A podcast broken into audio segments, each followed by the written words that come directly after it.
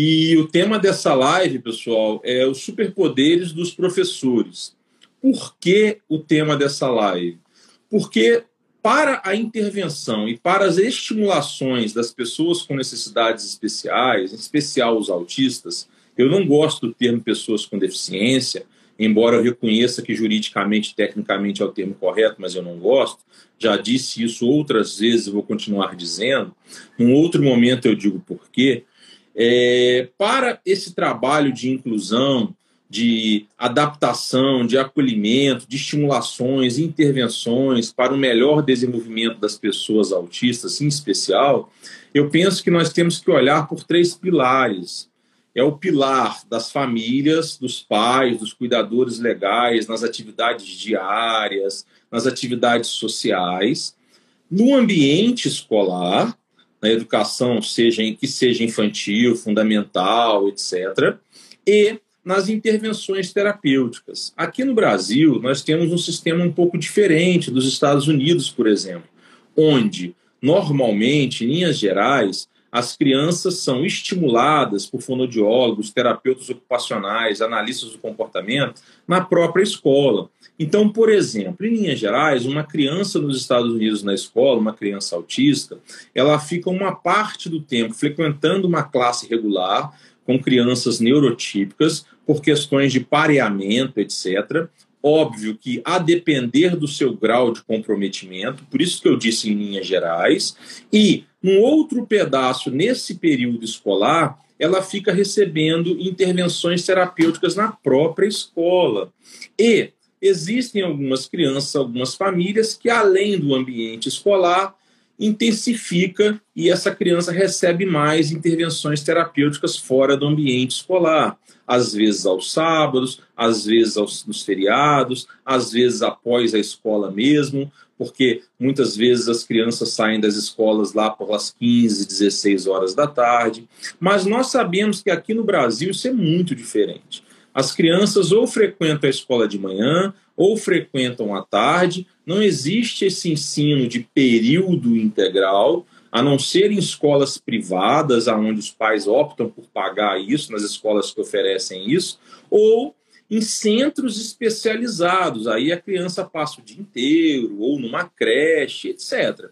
Mas o ensino regular ou o ensino especial em escola regular da rede pública que é o grosso, onde estão a maioria das crianças, ou a criança estuda de manhã, ou a criança estuda tarde. Por isso é que eu divido no Brasil as estimulações, intervenções das crianças autistas, dos jovens, em três pilares de sustentação. Três pilares igualmente importantes. Não há questão de hierarquia na importância disso. Tá? Então, as crianças têm que ser estimuladas, acolhidas e incluídas no ambiente familiar, no ambiente social, nas escolas e, óbvio, nas intervenções terapêuticas. Sabemos também que a grande maioria das crianças e jovens, infelizmente, diagnosticados ou não com necessidades especiais, com autismo, TDAH, Down, etc., não dispõem de recursos para essas intervenções terapêuticas. Isso varia conforme o estado, cidade, mas é muito precária. Bem, por isso é que eu digo que, na maioria das vezes, as crianças não têm é, possibilidade de intervenção, mas ela está ali na escola. Então, os superpoderes dos professores, aproveitando o gancho da Taja, que escreveu um livro falando dos superpoderes da criança autista, no caso do Pedro, que é o personagem, mas eu digo que os superpoderes não são só do Pedro, da Maria, do João, do Carlinhos ou do Diogo Filho, né? Para quem não sabe, meu filho mais velho é autista moderado.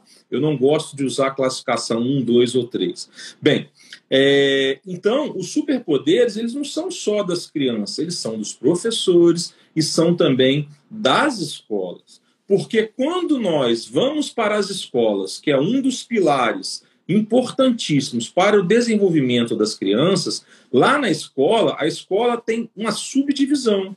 Existem muitas escolas que acolhem, que dão muito amor, mas não são todas as escolas que incluem. Porque inclusão é mais do que acolhimento. Não que acolhimento não seja importante. Acolhimento é importante, amor é importante, é tão importante quanto a inclusão técnica. Mas a inclusão técnica também é importante e muito importante. Eu, eu, eu não diria que, ah, Diogo, você prefere uma inclusão técnica a um acolhimento? Não, eu prefiro as duas coisas. Só que a, o acolhimento, o amor, ele não depende de conhecimentos técnicos específicos para o autismo. Tá? Porque os conhecimentos técnicos específicos para o autismo são um pouco diferentes dos conhecimentos pedagógicos e técnicos dos professores, coordenadores, psicopedagogos, etc. Tá bom? Então, quando falamos de escola, é importante que a gente pense em duas coisas: acolhimento e inclusão. E inclusão é plano de ensino individualizado, adaptação, de avaliações, e por aí vai. Tem até questões de seletividade alimentar. Já o acolhimento tem muita questão da socialização com os amiguinhos, do amor que você dá para essas crianças, do esforço que você faz para entender um autista não verbal, porque não é fácil, um autista não verbal que não usa uma comunicação alternativa ou aumentativa, aí a coisa fica mais difícil ainda. Não é? Um autista não verbal sem um meio alternativo de comunicação e sem a participação dos pais nessa escola, mais difícil ainda. E nós sabemos, na verdade, vocês sabem melhor do que eu, e a Taja muito mais do que eu ainda, que isso existe e muito, e muito, principalmente nas escolas públicas. Mas não se enganem, na rede particular também existem. Existem famílias também desinteressadas na inclusão, no processo de educação dos seus filhos, sejam neurotípicos ou autistas. Isso é muito comum, infelizmente, né? Apesar de que o processo educacional previsto na Constituição, na LDB, etc., prevê que o processo educacional não é só o período escolar, né? O processo educacional ele abrange a parceria dos pais a educarem os filhos, a fazerem os deveres de casa. A Michelle morre de rir quando eu falo dever de casa, mas enfim, dever de casa, homework, atividade para o lar, chamem como quiser, não tem problema. É, então, assim, é, não é fácil essa realidade, tá? E é por isso que quando nós recebemos o livro aqui, a Michelle comentou comigo, eu falei, puxa, eu tenho que convidar a Taja para falar conosco sobre isso, sobre o livro, sobre a percepção dela sobre essa questão de educação, por que, que ela se interessou sobre isso, já que ela não tem ninguém com necessidade especial autista na família, pelo menos foi isso que eu entendi. Se eu tiver errado, depois você me corrige. Então, assim, uma professora tão nova, né, sem ninguém com necessidade especial na família, se interessar por um tema, gostar do tema, assumir um papel de gestão, na rede pública, aonde se trabalha com crianças especiais, e ainda escrever um public, e publicar esse livro, que eu não perguntei isso que eu vou falar agora para ela, mas eu imagino. Você deve ter arcado com os custos desse livro, eu imagino. Pois é, Sim. ela arca com os custos do livro, ela não deve ter ganhado um centavo com esse livro, porque ninguém ganha dinheiro com o livro no não. Brasil, raríssimas exceções. Ela faz diversas formações pagando do seu próprio bolso. Enfim, então eu preciso ouvi-la, né? Ela, ela tem coisas para contribuir. Então, Taja, eu vou te passar a palavra e quero te sugerir que você fale um pouco de você, um pouco da sua experiência profissional, formação, do seu trabalho, como que é, as crianças que você tem lá, e também depois do seu livro, tá? Mas a ordem é você que manda, você que determina. Sinta-se à vontade, a casa aqui é nossa nossos convidados eles são recebidos de coração aberto, você não é diferente. E caso você queira responder algum questionamento que você for lendo aí embaixo, fica à vontade. Se você achar que está dentro do contexto do seu raciocínio, se você quiser deixar para depois, vai falando.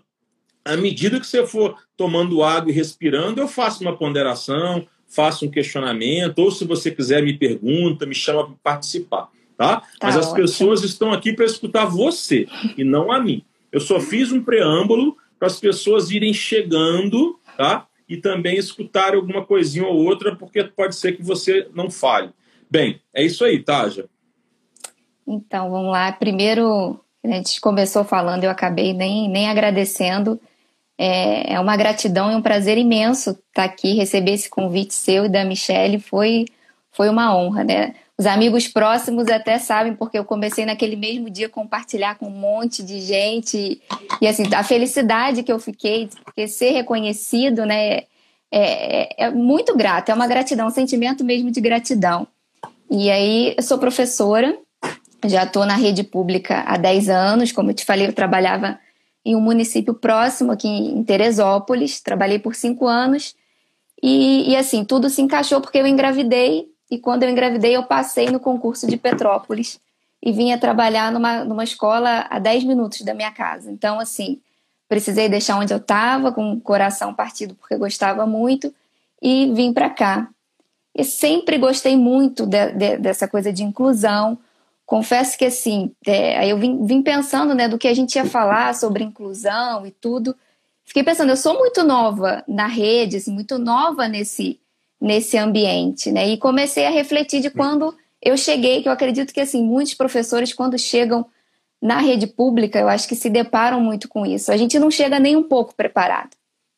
Eu acho que assim falta falta um pouco de preparação e aí fiquei pensando, falei, ah, acho que o professor tem tem esse superpoder de querer resolver as coisas na prática, muito na prática. Então, você chega lá e você tem um amigo que fala, oh, isso aqui deu certo, faz isso daí e aí você quer fazer porque você quer resolver, você quer aquele, o afeto, aquela coisa de, de abraçar, né? Que o professor tem isso, de, de levar para si e querer resolver aquilo tudo. Então, assim, eu confesso que, assim, embasamento teórico, eu sempre, eu tinha pouco.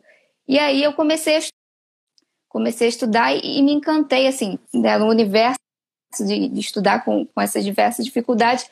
Quando eu me deparei em estudar sobre autismo, eu fiquei encantada. Fiquei encantada, assim, pela diversidade do tema, da, da, da, situação que é. Então, assim, comecei a estudar.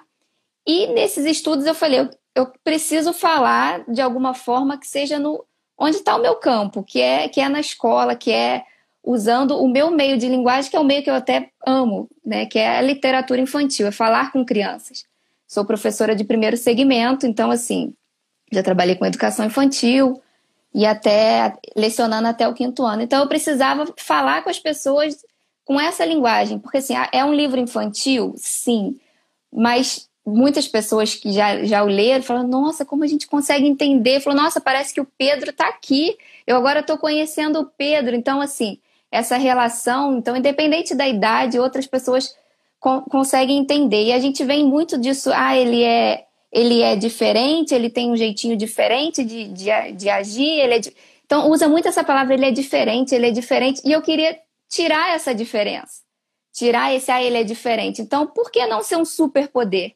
Ele enxerga as coisas de um jeito diferente, beleza, mas quem é igual a alguém? Né? Porque assim, se me colocar uma música alta, para mim, sou neurotípica, não, não tenho, detesto música alta, e aquilo vai me incomodar de uma maneira que de repente uma criança atípica também, eu não, não, não sei expressar né, a sensibilidade que uma criança atípica vai estar sentindo, mas também me incomoda. Então, assim, o que incomoda nele também incomoda em mim e, ninguém me trata, ah, ela é diferente por isso. Eu não sou diferente por isso. Então, eu queria tirar um pouco essa, essa coisa do, do diferente, só falar diferente. Então, assim, começa a olhar com, com, com outros olhos mesmo. Eu, quando eu estava escrevendo, meu filho está com cinco anos, e ele acompanha desde as primeiras linhas, né? Eu já contava para ele porque eu queria ver o envolvimento de uma criança. E teve um dia que o Lourenço virou para mim e falou assim: mãe, eu quero ser autista. Eu falei: que isso?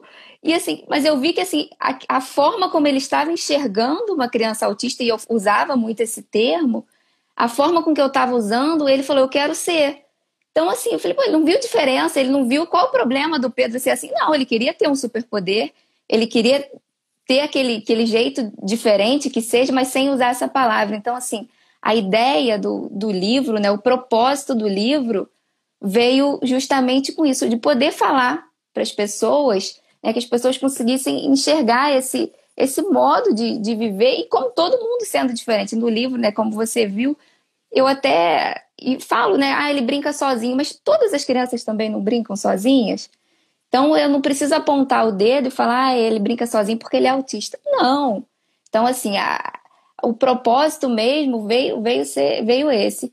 E aí, nessa construção de livro e querendo fazer, eu fui convidada a estar à frente de um centro de referência de educação inclusiva. Então, hoje eu estou na direção de um, de um CREI aqui na, na minha cidade.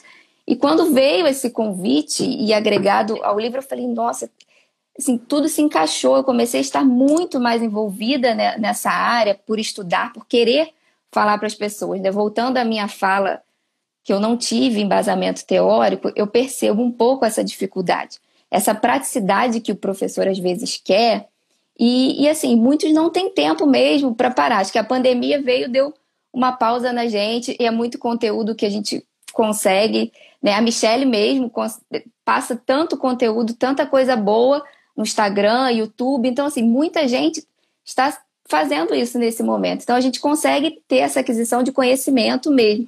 Mas o dia a dia de um professor, ele trabalha em duas escolas, ele sai de uma, ele está em outra, ele faz planejamento para uma coisa, ele faz planejamento é bem corrido e ele quer, ele quer aquilo prático, ele quer um pouquinho mastigado, não é porque ele não quer estudar, porque ele quer resolver, ele quer quer entender aquele aluno que chega, mas ele quer entender assim, muito rápido. Então, assim, eu acho que o nosso papel, né, quando a gente participa assim de uma live, quando começa a falar desse assunto, é dar oportunidade para que as pessoas tenham conhecimento de alguma forma. Então, eu entendo que hoje o meu propósito é esse, é de alguma forma Poder ajudar, poder ajudar no campo que eu tô, que, que é da educação, sim. Poder conversar com professores e de repente alertar para determinadas coisas que eu já fiz também muita coisa errada por falta de conhecimento. Então acho que hoje meu papel, se eu tenho um pouquinho mais de conhecimento, eu preciso passar isso, eu preciso contribuir de alguma forma, né? E assim, eu acho que que o professor, quando você falou essa questão do amor e do afeto, acho que é um superpoder de, de todo mundo que está na área da educação, né? A gente já toma para si aquela situação, a gente quer resolver, a gente já tem esse, esse afeto, essa, essa situação, se o aluno já, já deu um abraço diferente na gente, né? Que eu não nem quero imaginar como vai ser esse retorno sem abraço, sem, sem essa, essa, essa coisa boa da, do chão da escola, né? Então a gente já tem isso, mas eu acho que falta. E aí eu fiquei pensando, né? Você muito mais sabe muito mais do que eu questões de das leis, né? E se a gente for pensar quando veio falando de inclusão, você me corrige se eu estiver errada, a gente começa a falar muito quando vem a LDB, não é isso que começa? Então a LDB não tem nem 30 anos. 96. Né? Ela não tem nem, ela tem aí 20, 20, 20 e poucos anos. então, 25. assim, 25 anos. É, eu tô, tô há 10, 10 que eu me formei em pedagogia e logo assim que eu me formei eu já, já comecei. E esses professores que estão aí, eles já estavam ao longo do tempo que não tiveram formação inicial na, na faculdade deles, como eu tive uma formação superficial. Então a gente precisa pensar nisso, nessas políticas públicas de formação mesmo, formação hoje e a gente e que eu acho que, que falta e a gente às vezes escuta muito ah, a inclusão não dá certo, a inclusão no Brasil nunca dá certo, as pessoas têm uma, uma crença limitante disso. As dificuldades existem, lógico que existem. Ninguém está falando, sabe o que é educação no Brasil e todos os tropeços que a gente vai passando, mas assim, a gente tenta acertar. Um professor, quando ele tenta ajudar o outro, ou até quando ele pesquisa na internet uma atividade, a atividade para criança autista não é o certo, mas ele pensou de alguma forma em estar ajudando. Então, assim, a gente é. precisa o quê? Ajudar esse professor, esse professor que quis pesquisar aquilo para que ele entenda. Não, você não vai achar uma atividade pronta para o seu aluno autista. Você tem que conhecer o seu aluno autista. Você precisa observar, conhecer ele, conhecer o que ele gosta, o que ele não gosta. Às vezes é uma atividade que está lá na internet extremamente sensorial para um aluno que vai super bem. E aquele que não que aquilo ele não serviu. Então, assim, não, não, existe nada pronto. Eu acho que não tem receita de bolo, a gente sabe disso, mas é, é essa troca mesmo, é esse cuidado e, e tentar agregar. Espero, espero contribuir ainda muito. Ainda estou começando, como eu te falei aquele dia, acho que eu estou num degrauzinho ainda. Tenho muito que, que, que, estudar, que agregar, mas é, mas é essa vontade de, de o que eu tenho passar. Como você falou assim, o livro, quando eu fiz, não, não foi para ganhar nada, porque foi uma produção própria, independente. Então, assim, é, é mesmo. Se eu pudesse, eu saía doando o livro para cada um que me encontrasse, para que as pessoas tivessem de fato acesso. Otávio, a, a, a ciência, a ciência, seja ela qual for, ela é ilimitada. Ilimitada. E quanto mais você estuda, mais aprende, mais dúvidas surgem e mais você abre o campo de conhecimento, porque as ciências são ligadas. Então, se você atinge um nível X numa ciência, seja ela qual for, você começa a enxergar de outra forma e começa a enxergar ciências acessórias, multidisciplinares, interdisciplinares. Então, o conhecimento não tem limite. Então, quando você diz que sabe muito pouco, etc., todo mundo. Todo mundo. Né? Todo mundo. Porque aquele que sabe, estudou muito, que já atingiu um certo nível, ele está num outro nível de pesquisa, de conhecimento, de interdisciplinariedade, então ele está sabendo pouco também. Não adianta, é. não adianta, ele está sabendo pouco também. E quando você fala de políticas públicas de formação voltada para a inclusão, a, a, a formação precária para a inclusão é em todas as áreas. Ninguém sai de uma graduação, seja licenciatura ou bacharelado em psicologia, sabendo sobre análise do comportamento. Sabe quem foi Skinner, mais ou menos, e ponto. E ponto. De uma universidade federal a particular, sabe muito pouco. Nenhum professor sai de uma pedagogia, de uma letras ou de uma graduação em psicopedagogia, que existe também. Enfim, sabendo sobre questões de inclusão suficiente. Ninguém. Ninguém sai de uma faculdade de direito sabendo sobre legislação de inclusão. Nem os artigos que estão na Constituição os professores falam em sala em cinco anos. Então, o ensino precário sobre inclusão, sobre educação especial, sobre direitos para as pessoas de cidades especiais, é para todo mundo.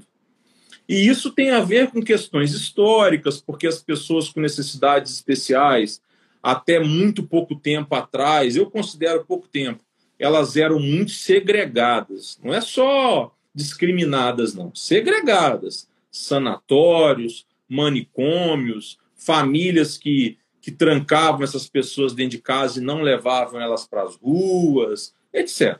Então, a segregação ela, ela vem acabando, graças a Deus, mas até pouco tempo atrás era uma regra. Era uma regra você segregar. Então, não havia necessidade de, de, de estudar sobre. Para que, que eu vou incluir uma criança especial se eu vou jogar ela na PAI? Ah, deixa que o pessoal da paz se vira com ela. É, eu, eu tava assim que a professora que ela já não leciona, já deve ter acho que 20 anos. E aí ela já, já não está mais na área da educação, e aí ela me questionou, ela falou, eu nunca tive um aluno autista, é isso agora, tá, tá aí agora, tem, tem muito agora, eu nunca tive. Eu falei assim, é... aí eu falei com ela, quanto tempo que você não dá aula? E ela falou, acho que é mais ou menos uns 20 anos. Eu falei, é porque na época que você dava aula, realmente eles não estavam na escola. Há 20 anos é. atrás, eram poucos que estavam lá. Então, não é que ah, agora tem muito, mas assim, porque agora eles estão aqui. Então, a gente vai é. aprender, a gente precisa aprender a, a, lidar com isso. Não é. E não é só né, uma criança autista, a gente tem, a gente sabe que dentro de uma sala de aula hoje a gente tem em torno de 30 crianças, né? E dentre esses diversos, ou, ou aquele que independente de laudo, mas às vezes tem uma situação familiar tão precária que a gente sabe que influencia também em outras, em outras situações comportamentais que sejam. Então, a gente tem, tem uma, uma pluralidade dentro da sala de aula muito grande. A gente precisa estar preparado a lidar com isso. Isso aí, é, colocaram que agora eles têm voz. Então, assim, é, é isso aí agora.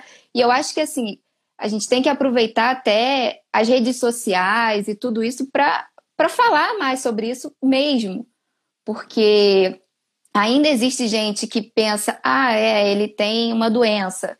E aí você tem que explicar, olha, ele não é doente, né? O autismo não é doença. Então, assim, a gente acha que é um termo normal, que todo mundo já sabe. Mas não, existem pessoas que ainda hoje não sabem o que, que é. Então, é tratado como, como ah, meu filho, ou, filho de fulano, ah, tadinho, né? Ele é, ele é doente. E assim, eu vejo isso muito próximo, né? Hoje, quando eu falo, ah, é, fulano, sei que teve, teve diagnóstico, agora a gente vai atender lá no CREI, aí eu já escuto, ah, ele, ah, ele é autista, ah, tadinho, escuto isso, e aí você tem que trabalhar, e assim, é, é um trabalho, acho que bem, infelizmente, é um trabalho lento, né? Porque a gente já está aí, já se fala dessa inclusão aí há 25 anos que, que vem se falando, e ainda hoje eu vi que uma coisa é doença, ou ou que não sei como receber na, na sala. Então, assim, é, a gente vê que é um longo tempo, né? Um processo histórico mesmo que não é fácil. Mas a gente precisa colocar a nossa voz para que, que de alguma forma as coisas mudem, né? É. A questão de mais autistas tem muito a ver com os mecanismos de diagnóstico, né? O DSM-5 de 2013 ampliou muito a questão do diagnóstico, etc a Convenção de 2007 da ONU, que é, criou o Dia da Conscientização do Autismo, é, ela foi ratificada, veio para o Brasil, aí veio a Lei dos Autistas 12.764 de 2012, o Estatuto da Pessoa com Deficiência de 2015. Então tem uma evolução cronológica mundial e também nacional. A própria LDB trouxe a questão da educação especial na rede regular, exceto se precisar ir para algum centro especializado. Eu estou falando do turno principal, não estou falando do contraturno. Né? No contraturno, beleza, ele ir para um centro, aí é, é maravilha, graças a Deus que, que existem. Né? Agora, é, cumprir o ensino regular com crianças neurotípicas em classes e escolas regulares na medida do possível, é muito importante por N questões, pareamento, para o desenvolvimento infantil como um todo. Então, assim, é, eu vejo que é, os professores que são mais antigos, que falam isso um pouco, isso não é só professores, os próprios médicos, né? Ah, esse negócio de autismo é moda, isso é para neuropediatra ganhar dinheiro, etc. Quinta-feira até a Ellen, neuropediatra, falou isso aqui. E de fato é assim que acontece mesmo. Só que graças a Deus as coisas vêm mudando, a inclusão vem mudando, todo o contexto vem mudando e vão surgindo novos professores com novas pegadas, etc. Eu vi no seu livro, Otaja, que o livro, embora seja de literatura infantil, embora seja para conscientizar as crianças, e acho isso muito importante, porque os pais que não têm uma criança autista em casa e que não convivem com uma criança autista, eles não se preocupam de conscientizar os coleguinhas, os seus filhos, para lidar com um coleguinha autista. Mas também os pais que têm uma criança autista, muitas vezes não fazem a sua parte de conscientizar os familiares, de conversar com o vizinho, de conversar com o pai na escola quando está esperando o filho, de participar da atividade acadêmica, para ajudar nessa conscientização.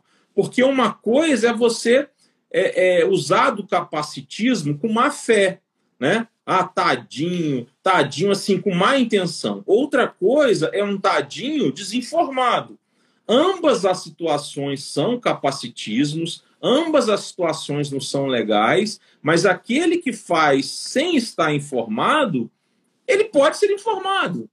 Para é acho, acho, que daí é, é, realmente é o papel da informação, porque acho que o capacitismo ele já está enraizado na sociedade, né? A gente, a gente vem até do, do que era se falado de, da pessoa, né, que era a pessoa com deficiência, então assim, ela já era tratada com coitado e ali ela não tinha condições de fazer nada. Então assim, a gente já cresce com aquela situação quando vê vê alguém de cadeira de rodas, poxa, tão novo ali, coitado, né? Uma vida inteira pela frente. Tá? Então, assim, a gente acaba enraizando esse capacitismo e vai, e vai transmitindo de geração para geração.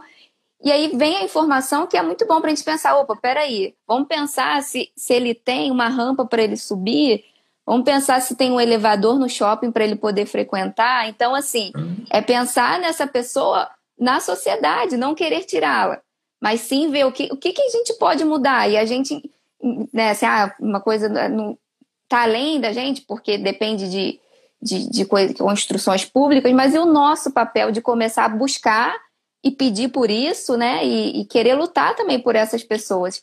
Então, acho que, que lutar contra esse capacitismo é, é um papel que a gente precisa. Não é fácil, porque, assim, lógico que tem como você falou, o lado maldoso, mas tem muitos que tratam como coitado porque porque pensa ah, o que vai ser dele e agora, né? Quem que vai ajudar e, e, assim e tem às vezes por cuidado, né? É um capacitismo até por cuidado, se, se for pensar assim, não seria para exclusão, mas e a gente precisa trabalhar isso de que então vamos lá, vamos ver, coitado, se ele não pode fazer isso, então como que ele vai poder? O que que, que qual é o nosso papel? O que que a gente vai fazer para ele poder? E até na escola, né? Acho que que vinha-se numa, num, num, pensamento de que ah, ele está na escola para se socializar. Beleza, então ele está ali, está se socializando. Mas a escola, o, o, papel principal dela é ensinar também. Então, assim, socializar faz parte daquele ambiente, mas aquela criança precisa ser ensinada. Né? Eu vejo que quando, quando as mães chegam, a gente faz né, a entrevista inicial no, no CREI, e, e muitas delas, assim, quando a gente quando eu começo a conversar e falar sobre né? Qual a sua queixa, né? O que, que, que você quer melhorar? E muitas mães primeiro têm o medo de. Aí fala da escola, eu preciso que ele aprenda, que ele saiba ler, como que ele vai pegar um ônibus. Então, assim, para coisas mesmo do cotidiano, não, ele precisa, precisa saber isso. Ou então ele precisa ler. Acho que assim, precisar ler é o que toda mãe chega e fala, não, eu quero que meu filho leia. Né? Então, assim, ela pensa nisso na escola porque é o nosso papel enquanto escola ensinar e socializar também. Mas acho que assim, ter o pensamento de que a escola é só para socializar, acho que veio por muito tempo deixando aquela criança ali no cantinho. Ah, mas ela está aqui na escola, está socializando. Ela está ali, então e não é isso, né? Assim, eu preciso pensar em atividades assim, a gente e professor às vezes, igual quando a gente eu passei por um tempo na orientação escolar e foi assim incrível de, de estar do outro lado e poder agregar com esses professores. E quando a gente ia fazer adaptação curricular, eu estava na época com o segundo segmento, né, que é do sexto ao nono, né? São as disciplinas separadas ainda, então, assim, acaba sendo um pouquinho mais difícil por isso, porque são vários professores. E às vezes, quando você fala, como que você vai fazer? Você via que, ele, que eles estavam assim, não, não sei como fazer. Só que às vezes eles vinham com, com uma proposta de que era aquilo mesmo que era para fazer. Só que ele já sentia assim, não, não, não sei como fazer, não sei, não sei como que eu vou agir com, com, essa, com essa criança. Ele já tinha um medo, mas, mas aí você ia conversando e mostrando o caminho e as respostas vinham e, e as coisas fluíam. Então, assim, eu acho que, como, como a gente hoje fala muito em rede de apoio, acho que os professores precisam disso também, dessa rede de apoio, para poder e para a gente agregar cada vez mais. Eu acho que, que é necessário esse embasamento teórico, mas de uma forma até mais prática, né? Assim, o meu pensamento enquanto escola, eu acho que, que o professor não é que ele queira mastigado, volta a falar isso, não é que ele não queira estudar, mas a demanda é tão grande quando ela chega ali na escola que ele, eu acho que às vezes ele pensa, não, eu preciso resolver isso. Então, assim, acho que a gente, acho que as escolas precisam ter essa rede de apoio, esse acolhimento também para o professor. Eu acho que assim a gente consegue consegue caminhar melhor, porque a gente caminha junto, né? Sempre quando um ajuda o outro, eu acho que, que tudo fica melhor. É, não, eu concordo com tudo que você está dizendo. E assim, completando lá a questão do livro, é, eu vi que o seu livro ele não só conscientiza é, os coleguinhas, os professores, as famílias, mas ele tem questões técnicas. Ele fala de hiperfoco de uma forma lúdica, mas ele fala de hiperfoco. Não é? Ele fala de estereotipias, de sensibilidades sensoriais, etc. Então, é, você traz no livro coisas do cotidiano de autistas em linhas gerais, por mais que autistas sejam diferentes, como qualquer pessoa é, uma diferente da outra, mas existem peculiaridades, é, sintomas, etc., de alguns autistas, em linhas gerais, que muitos têm. Então, eu achei o seu livro muito bacana por isso também, porque você explica para o coleguinha por que, que aquele autista exaltado, feliz, demonstra daquela maneira, com flaps, né? ou com uma ecolalia, etc. Então, é muito bacana isso porque você ajuda as crianças a entenderem que aquilo ali não é que ele está nervoso, chateado, ele está feliz. Também é então, felicidade, então, né? É... A forma deles se expressar, né? E você ajuda professores, por exemplo, tem um trecho do seu livro que me chama muita atenção, me chamou muita atenção, mais do que as outras partes que também chamaram, porque aconteceu esses dias com o Dioguinho na escola. Aqui em Goiânia, as aulas chegaram a voltar por um período breve e nós optamos, eu e Michele, quando as aulas voltaram, por eles frequentarem as, a escola alguns, algumas semanas. E teve um certo dia que o Dioguinho foi para a escola e a mediadora dele, a AT dele, não pôde ir. Aí a Michelle me perguntou o que fazer, assim, a gente trocando uma ideia, eu que levo, busco os meninos na escola.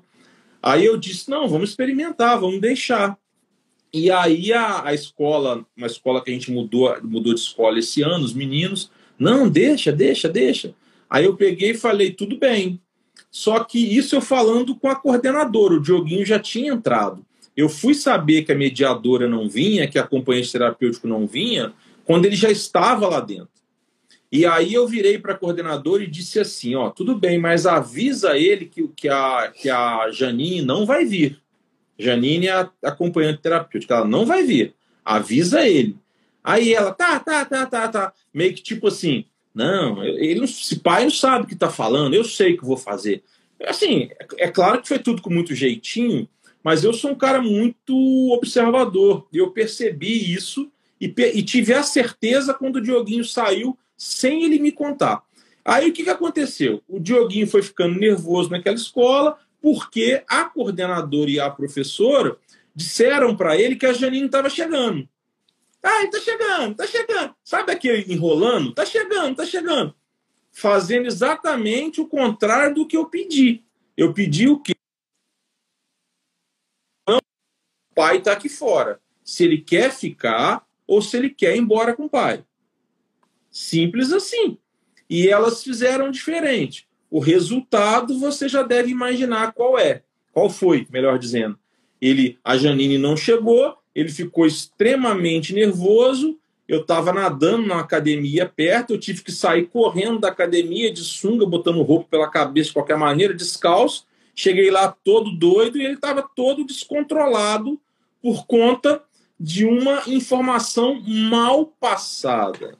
Né? Os autistas são muito literais, tem esse trecho no seu livro que você conta do, do as formiguinhas vão voltar, é isso? Não é isso que está no livro? As formiguinhas isso, vão voltar? É. é. Que para acalmar, formiguinhas... que foi. É, é. para acalmar ele, né? A professora fala: voltar. não, vamos lá, vai brincar, porque daqui a pouco as formigas voltam. E aí no livro conta que ele ficou depois, depois ele mudou o foco que ele só falava das formigas e começou a falar só da volta das formigas, porque ele ficou imaginando que elas voltariam de alguma forma, né? E assim, até esse preparo, né, que poderia ter feito com, com o Dioguinho, a questão emocional dele para ele se preparar. Eu vou chegar lá, ela não vai estar, tá, né? E ter esse preparo com, com antecedência, porque fugiu completamente da rotina dele. É. Ele tem a rotina Mas, assim, de saber que gente... ela a gente só ficou sabendo quando ele já estava lá dentro da, da, da, escola, né? Mas, assim, é, não, o, que me... o que você pediu foi quando ele chegou a avisar, porque dali é. ele poderia até ter falado que não queria ficar. O que, né? o que, porque assim, eu brinco com a Michelle. A gente aqui no IAC, nós somos rodeados de profissionais. A Michelle é uma super profissional. Nós temos no IAC excelentes profissionais, inclusive americanos, né? Com formação assim americana, com experiência, etc., que são os BCBAs, tem BCBAD, etc. Mas eu costumo brincar que o melhor terapeuta do meu filho sou eu. E a Michelle ri, e ela me dá muita razão, porque por mais que eu não tenha uma formação sólida e não atenda outras crianças, eu sou um cara que nasci para ser pai, amo ser pai, sou presente, não sou pai, sou pai, mistura de pai com mãe estudo muito, converso muito com a Michelle. E assim, eu sou muito. Toda ciência ela requer muito bom senso. Então, assim, eu tenho muito bom senso e muita confiança do Diogo Filho. Então, eu acho que um grande déficit das escolas é não ter essa, essa confiança mútua. Por exemplo, nos pais, no, no, no colega, por exemplo. É, a professora do terceiro ano tem uma criança autista, mas ela não aceita nenhum conselho da professora do segundo ano que de repente tem uma formação em abo, tem uma formação em autismo. Então, assim, eu acho que esse déficit da escola, por conta de ego, vaidade e outros sentimentos que eu não quero escutar, escutar de verdade. Não é escutar pensando em outra coisa, escutar de verdade para ver se faz sentido. Isso tudo faz toda a diferença. Quando os professores escutam os pais, os pais, os professores, a equipe multidisciplinar terapêutica, quando tem, escutar a própria criança. Então, assim, eu acho que aquele professor termo utilizado, ou que acha que ninguém tem nada para contribuir, a não ser se esse, que ninguém tem nada para contribuir, a não ser se esse alguém for alguém com formação, blá blá blá, etc. Eu acho que isso é muito ruim para a inclusão. Eu acho que isso é muito ruim para o sucesso da educação, porque não existe hierarquia entre o médico que deu o diagnóstico, o analista do comportamento que está intervindo, o professor que está na escola e o pai que está em casa. É um trabalho conjunto, cada um no seu papel, cada um na sua função, mas às vezes um opinando e interferindo no outro. Quando o fonodiólogo vai na escola, quando o pai vai na reunião, quando o professor da escola olha o, o, o, os, os planos de intervenção terapêutica da equipe. Quer dizer, é uma troca. Quando os profissionais não olham dessa maneira, inclusive isso é um direito do autista, está na lei. Na 12.764 de 2012, se eu não estou enganado quanto ao número, está, é um direito, está no artigo 2 eu acho. Equipe multidisciplinar. O que é uma equipe multidisciplinar? É todo mundo, cara pálida. Então, quando as pessoas querem trabalhar sozinhos, na escola, na ponta do salto, na ponta dos cascos, se achando, querendo que seja chamado de doutor, e blá, blá, blá, ou doutor, etc. Ou quando a família vê um problema e já quer falar de direito. Quer dizer, tudo isso dificulta a inclusão.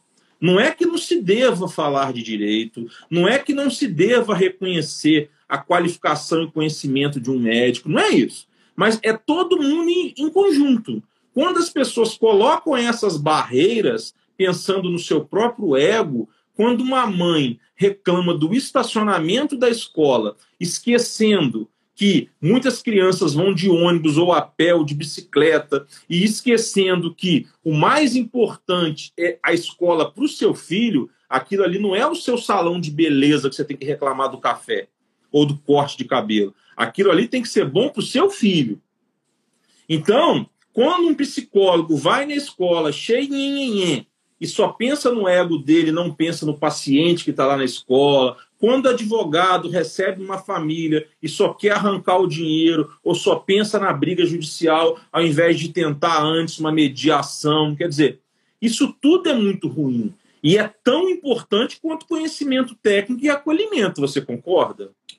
Com certeza, eu acho que é assim, precisa precisa desse conjunto para dar certo, né? O que às vezes me deixa até com, com o coração aflito é porque, assim, igual a realidade que eu vejo as crianças às vezes vão, vão no médico e elas vão conseguir uma outra consulta quando consegue, daqui a dois meses. Não, não tem esse. esse crianças que estão agora na pandemia, que são atendidos né, pelo, pelo centro de referência, que, que não fazem uma outra terapia. E aquilo vai me dando muita aflição, porque eu falo, meu Deus, está perdendo tempo. Quanto tempo está sendo perdido de, de intervenção na vida dessas crianças? Então, assim, e a gente entra por esse outro lado, a gente a está numa realidade, assim, falando da, da realidade mesmo pública hoje, do que a gente vive, né? Não estou falando do meu município, porque acho que é uma realidade geral, né, do, geral do, no, do nosso país mesmo, dessa dificuldade. Então, assim, dificuldade para conseguir um laudo. E aí, quando a gente fala em conseguir um laudo, não fala para ah, agora que ele tem um laudo, ele está ali, porque ele tem, não é, a ideia não é essa, mas que com o laudo a gente sabe que ele vai agregar outros direitos que, que, é, que é da pessoa. Então, assim, quando a gente fala com aquela mãe, você tem que ir no médico, você tem que levar, porque a gente faz relatório, a gente faz aquilo tudo e, e precisa que leve ao médico.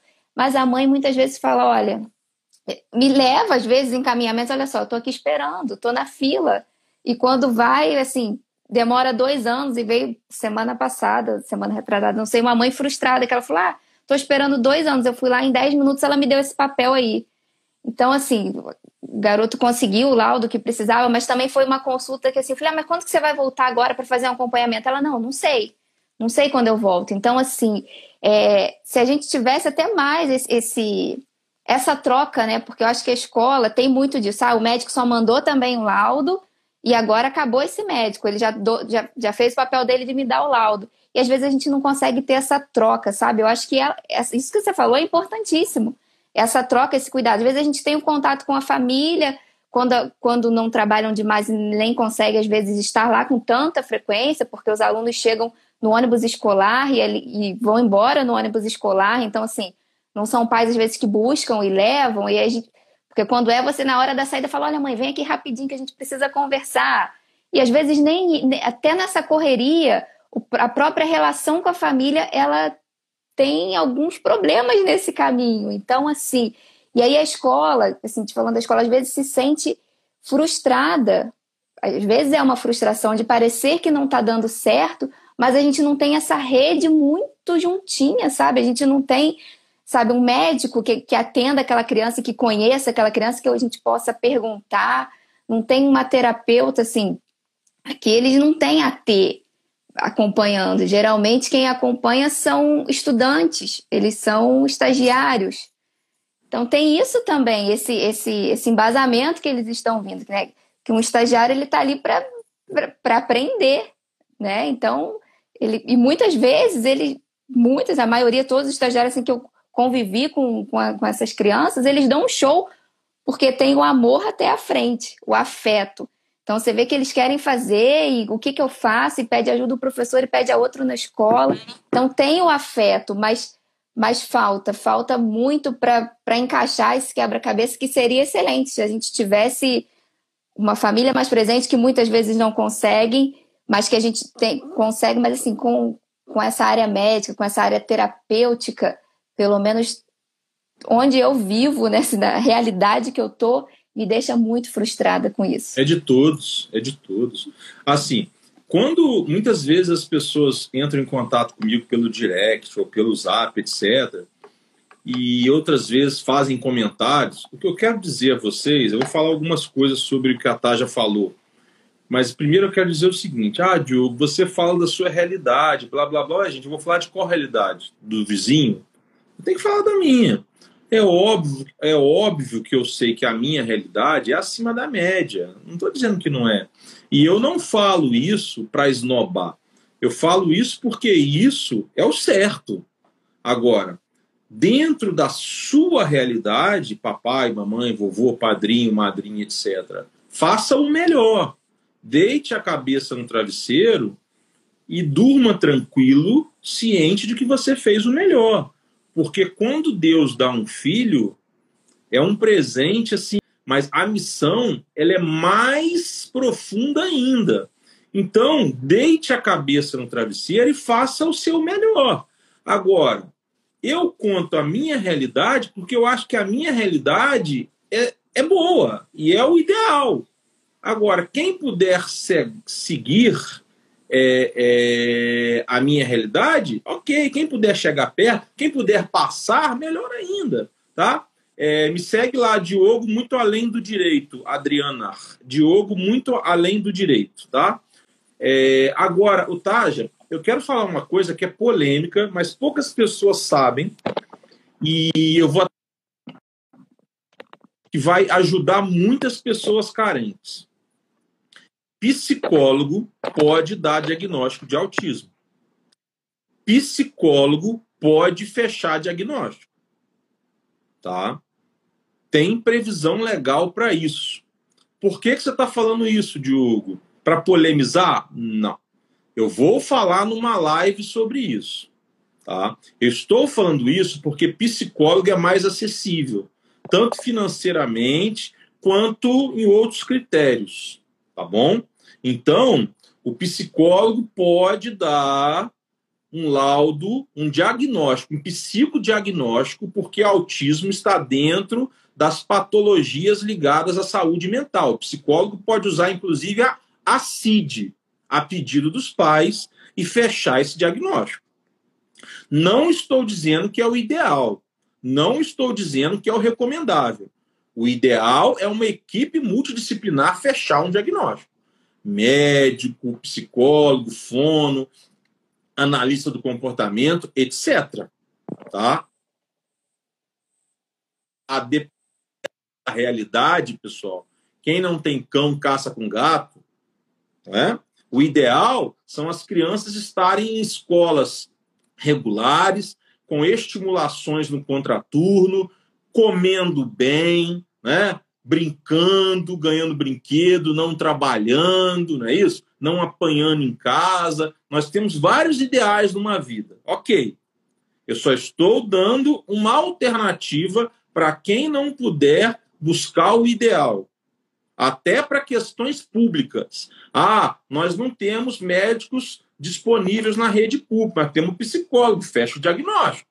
Pego lá, se o, se o psicólogo conhecer de autismo, não é só porque é psicólogo, não é isso que eu estou dizendo. Tá? Agora, um psicólogo preparado tem legalidade, tem embasamento jurídico para tanto, tá certo? Bem, aí uma coisa é isso, outra coisa é o INSS aceitar um laudo psicológico para fins de DPC, por exemplo, tem uma discussão.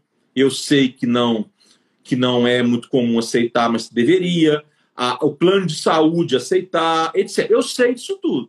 Mas se a gente não começa a gritar isso, a brigar por isso, a usar esses laudos para as famílias que não têm dinheiro para chegar no médico, essa realidade não muda e as pessoas não ficam sabendo que o psicólogo pode dar um diagnóstico de autismo sozinho. Tá? Então eu quero acrescentar isso.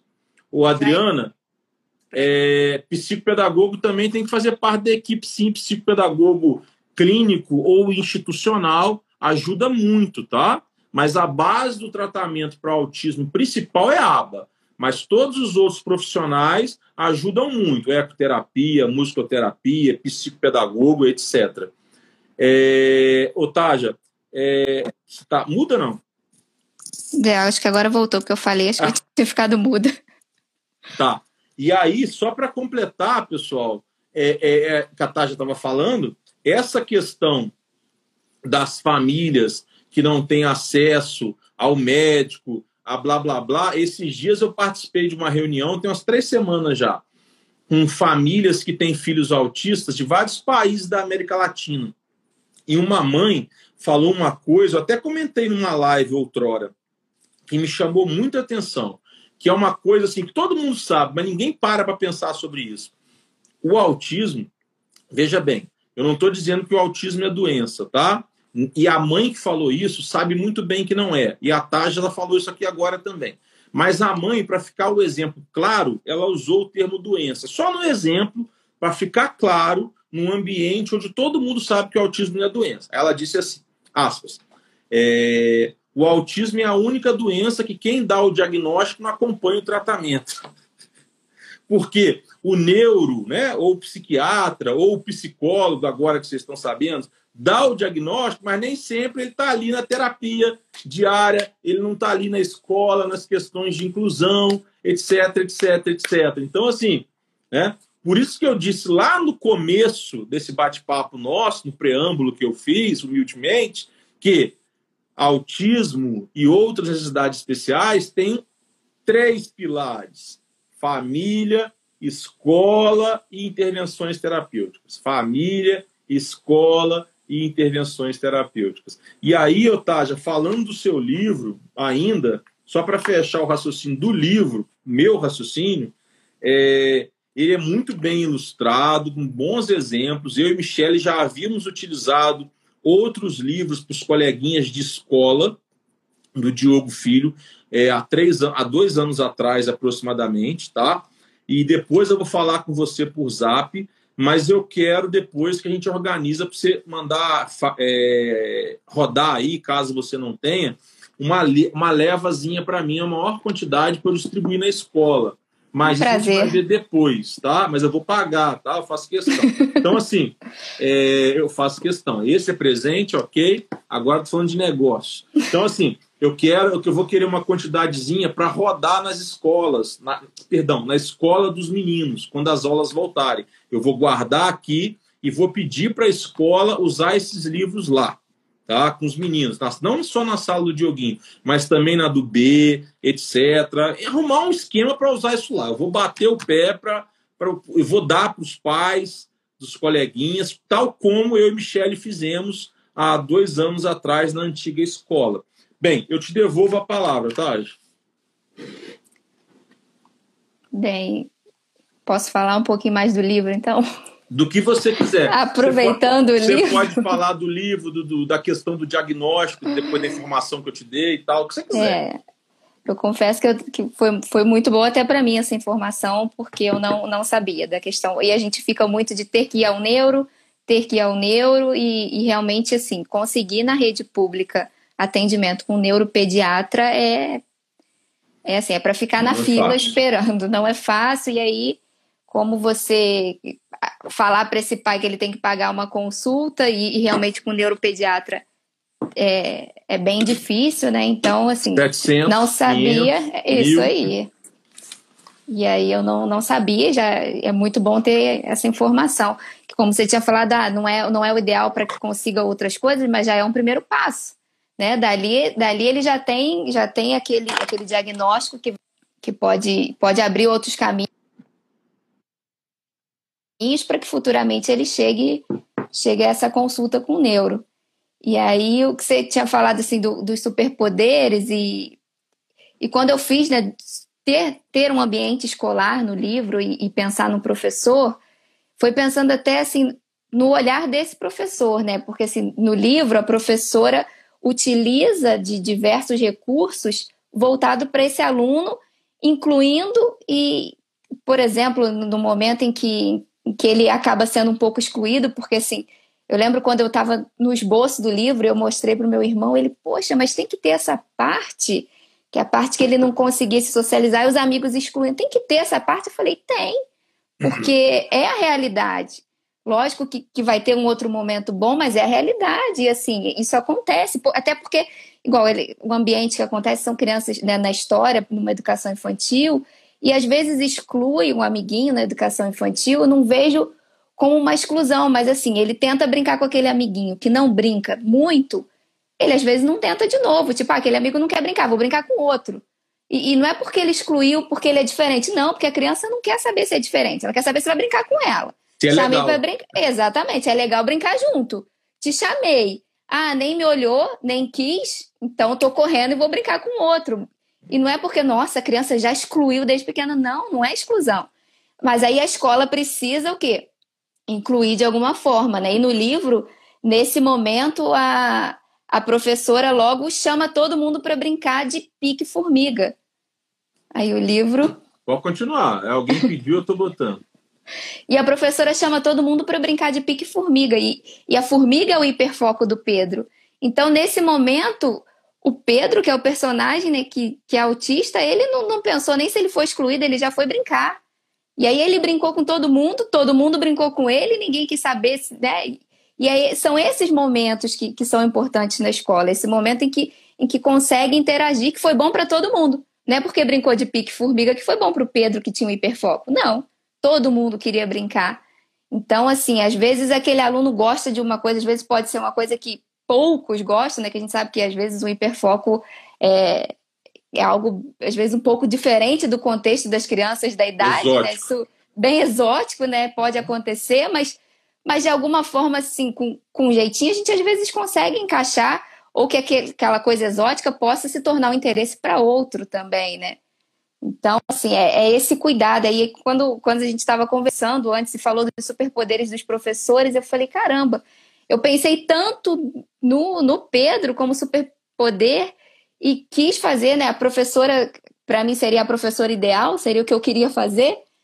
E aí, pensando no superpoder dela também, de, desse cuidado com, com o Pedro.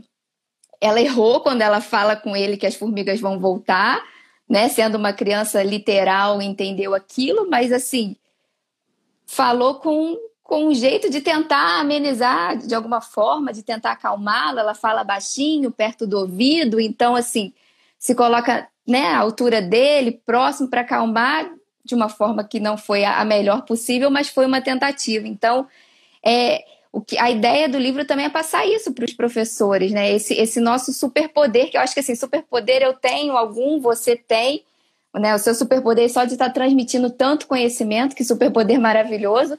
Quantas vidas em cada fala sua você com certeza muda, agrega conhecimento, né? Aqui na live, quanto conhecimento agregou para mim também. Então, assim, é um superpoder nosso.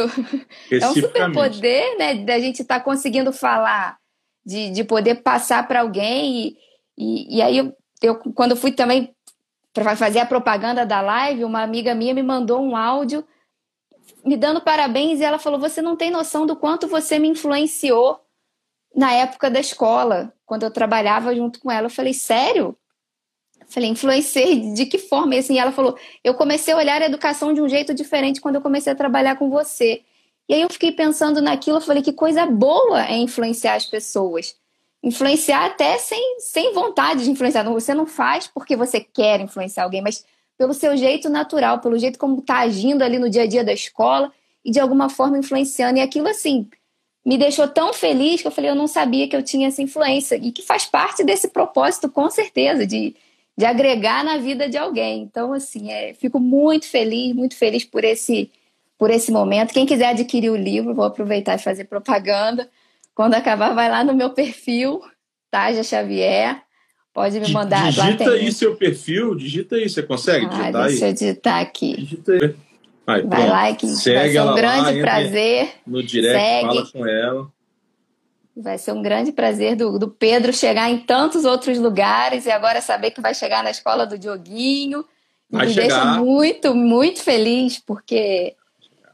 Né, do, vai, o, ele, o Pedro não foi feito para ficar aqui, o Pedro foi feito mesmo, foi criado justamente por isso, para ele para espalhar e poder agregar na vida de muitas pessoas. Assim como meu filho pediu para um dia ser autista, que muitas outras crianças, quando começam a ler, falam: Nossa, eu quero, quero ser igual Pedro e de, de, muitas formas influenciar muitos Pedros poderosos, né? Diogo poderoso, tantos poderosos. O super o super-herói ele não ele não foi feito para ficar numa região só, né? Não tem nenhum super-herói que não seja conhecido mundialmente. Ó, oh, isso aí. Vamos pensar não é? grande. É? Então, o, o, o, os superpoderes dos autistas, eu acho que é, é mais ou menos assim, né? o problema não é o autismo, né? o problema é como as pessoas olham o autismo. Se elas olham discriminando, se elas olham achando aqueles comportamentos diferentes como uma diferença pejorativa, como uma coisa ruim, é que não é legal.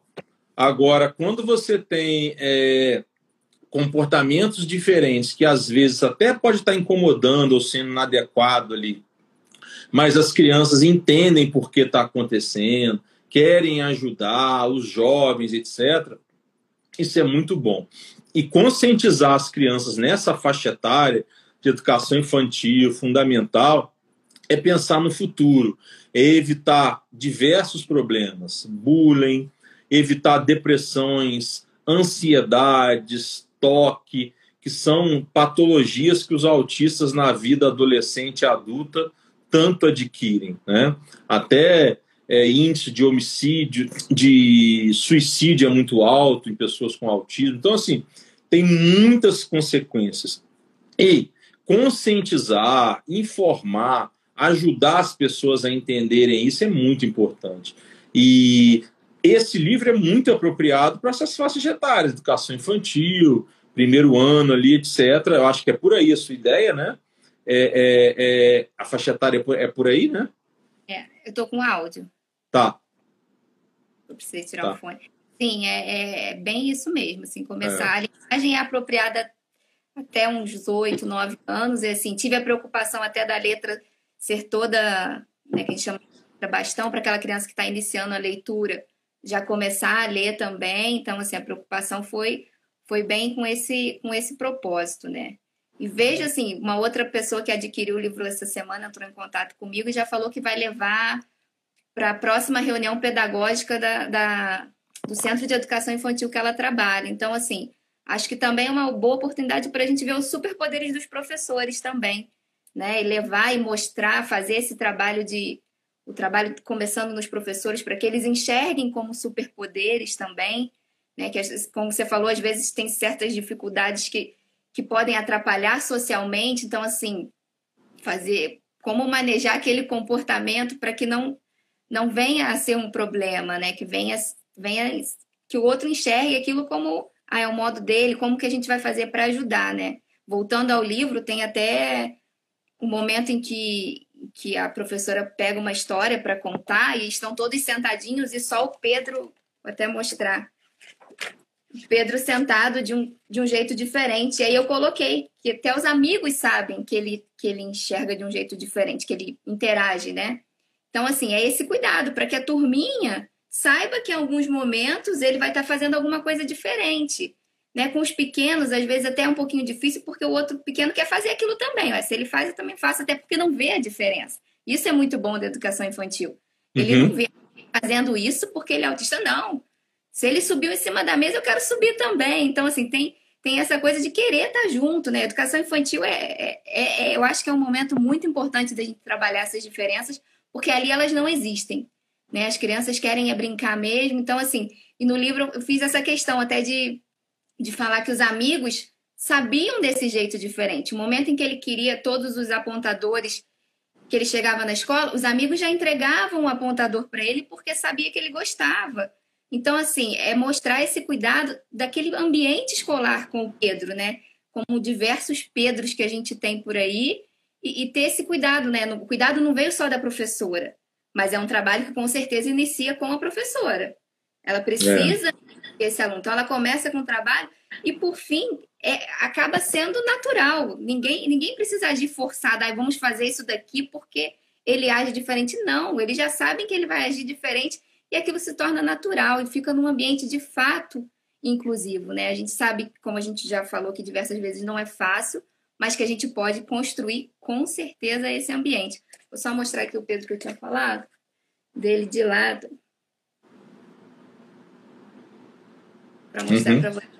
E tive, né, completando só essa preocupação mesmo do ambiente estar vendo essa criança com superpoderes, né, sendo é. especial, sem usar o capacitismo de ser especial.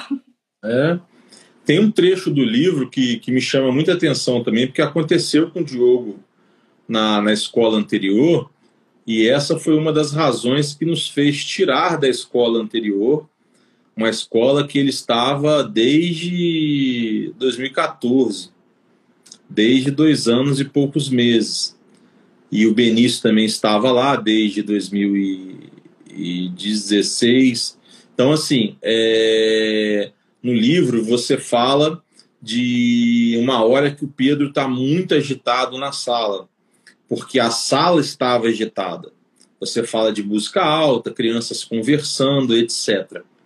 É, e aí, você continuando, fala que a professora acalmou a sala para o Pedro é, se acalmar. Eu não sei se você fala que ele se acalmou logo em seguida, agora não lembro, porque eu li o livro uma vez só. Sim, até relato que, que depois ele, ele, tipo, relaxou, porque os superpoderes o deixam cansado. Então, que esse, Isso.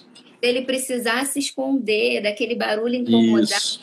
o deixa cansado, porque a gente Isso. sabe que acontece, né? Que você, então, vive em casa, que não é, não é só um, um descontrole emocional, é, é um estresse interno muito grande, né? Muito deixar um ambiente preparado para esse, né, que não aconteça, assim, previamente para que não aconteça o estresse, né? É, esse é o melhor.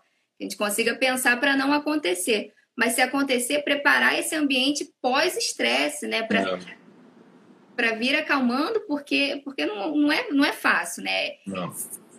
Internamente a gente sabe da, da, da dificuldade que é até para conseguir se acalmar, né? E quando a gente a ver, ah, porque tá, tá se mexendo muito, tá, assim, a gente não sabe internamente a dificuldade que está sendo para conseguir se, ambi se ambientar naquilo ali, né? Que é, é. diferente é. o ambiente para ele internamente, neurologicamente, né? É. Tudo.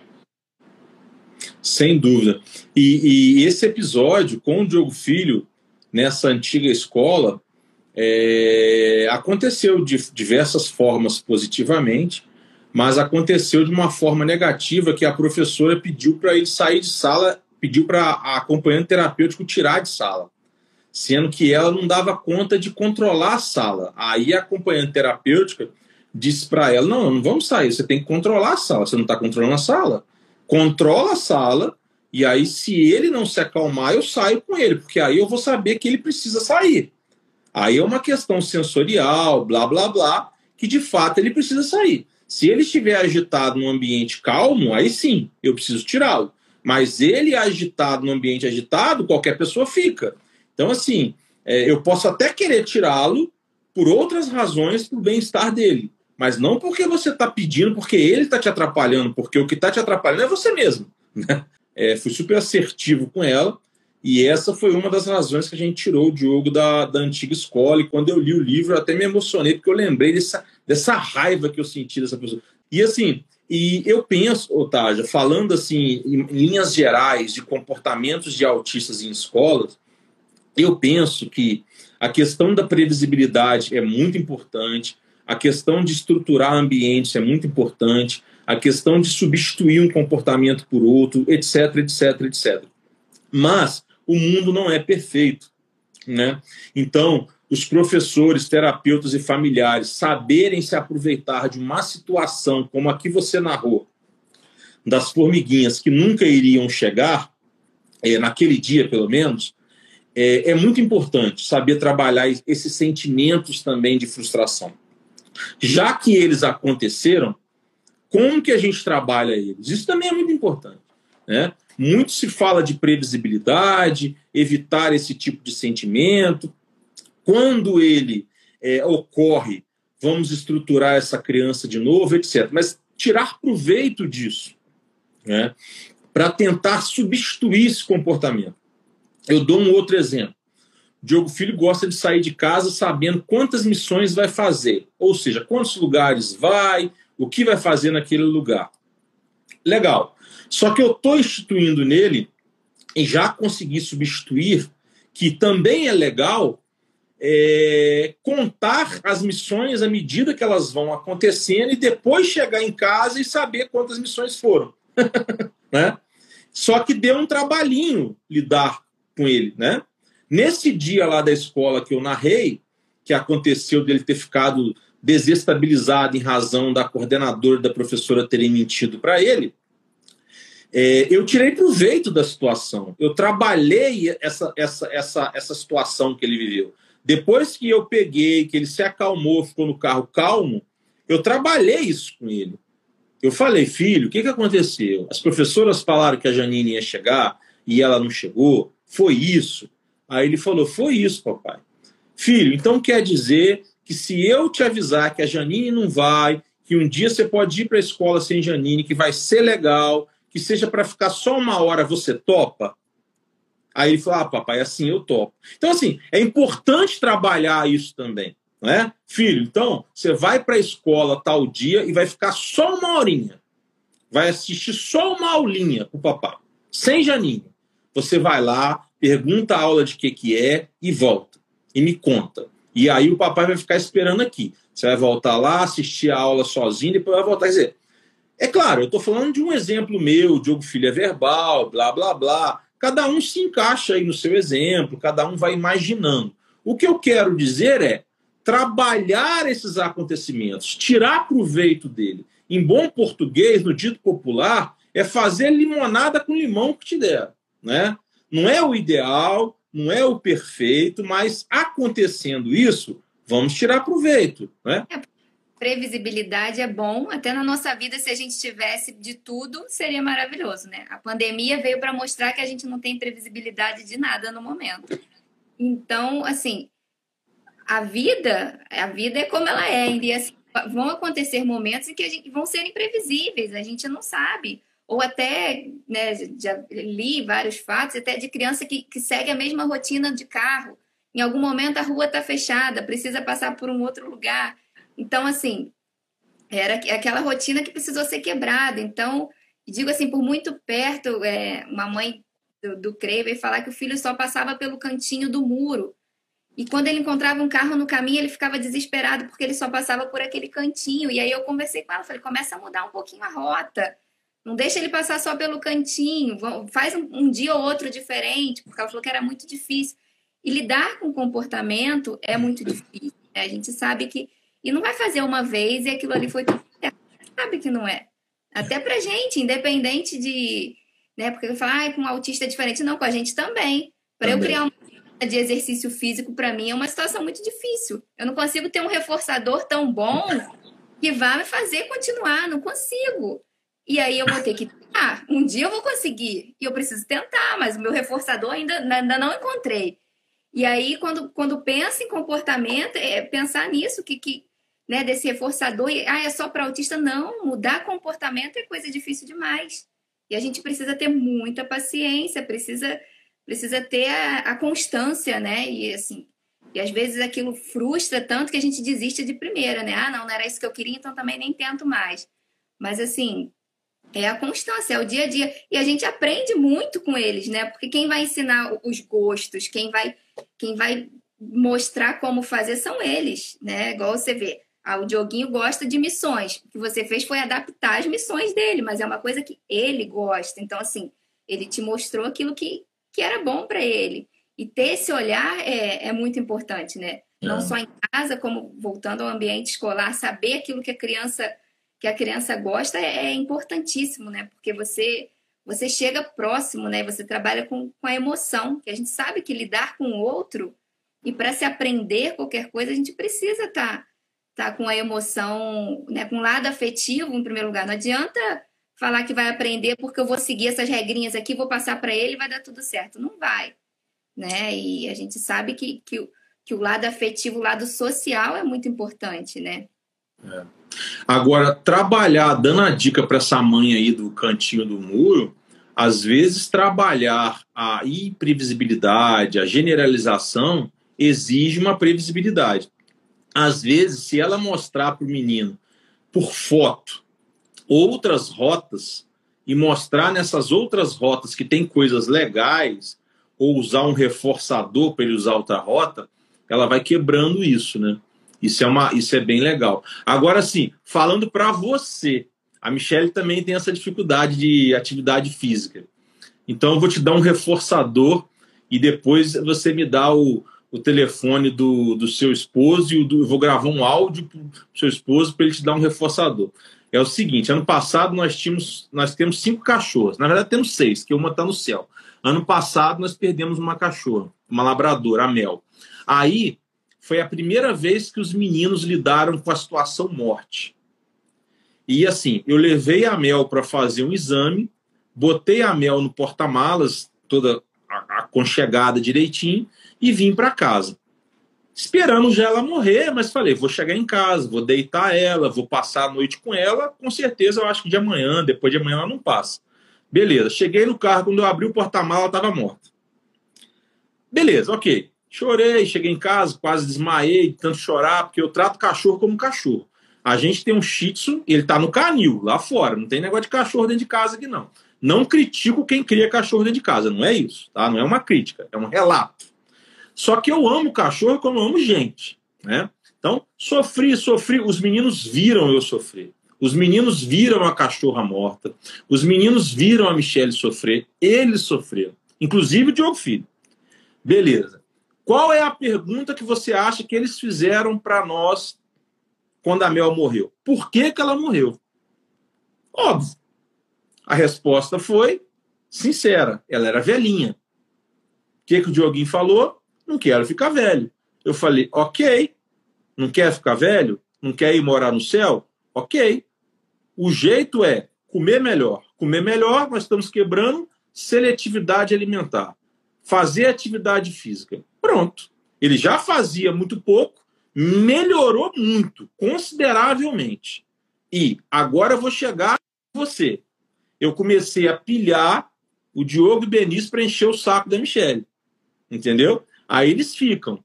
E a Michelle tem alergia, tem questões de asma. Esses dias estava com suspeita de Covid. Aí os meninos, mas mãe, você não nada. Mãe, você não faz isso. Mãe, você não faz aquilo. Mãe, blá, blá, blá. Então, assim, tá? Eu vou pegar o zap, como chama o seu marido?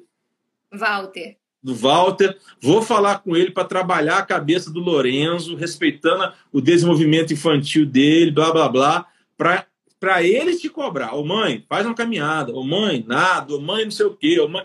Porque, e assim, e nós sabemos, aqui entre nós, numa, num papo de adultos, eu vou te dar esse reforçador, tá? Que eu acho que você nunca vai esquecer.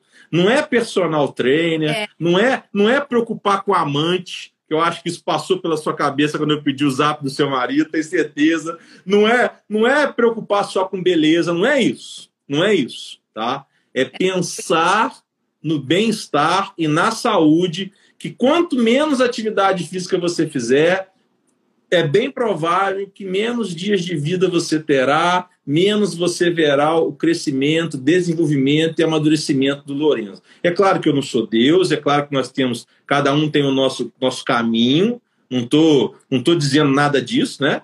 Diferente, mas em linhas gerais, né? Fazendo a nossa parte, atividade física é uma das nossas obrigações, viu? Eu já tenho 50, 60 testemunhas aí, né? Então, acho que isso aí já começa como um reforçador, porque ó, já alguém já colocou que vai me cobrar, então vai ter mais gente no zap. E aí, como tá o comportamento aí? Mudou? Virou hábito? Já tá no hábito? É... Me coloquei agora com muita testemunha, tô lascada. Te dei um reforçador e tanto, hein?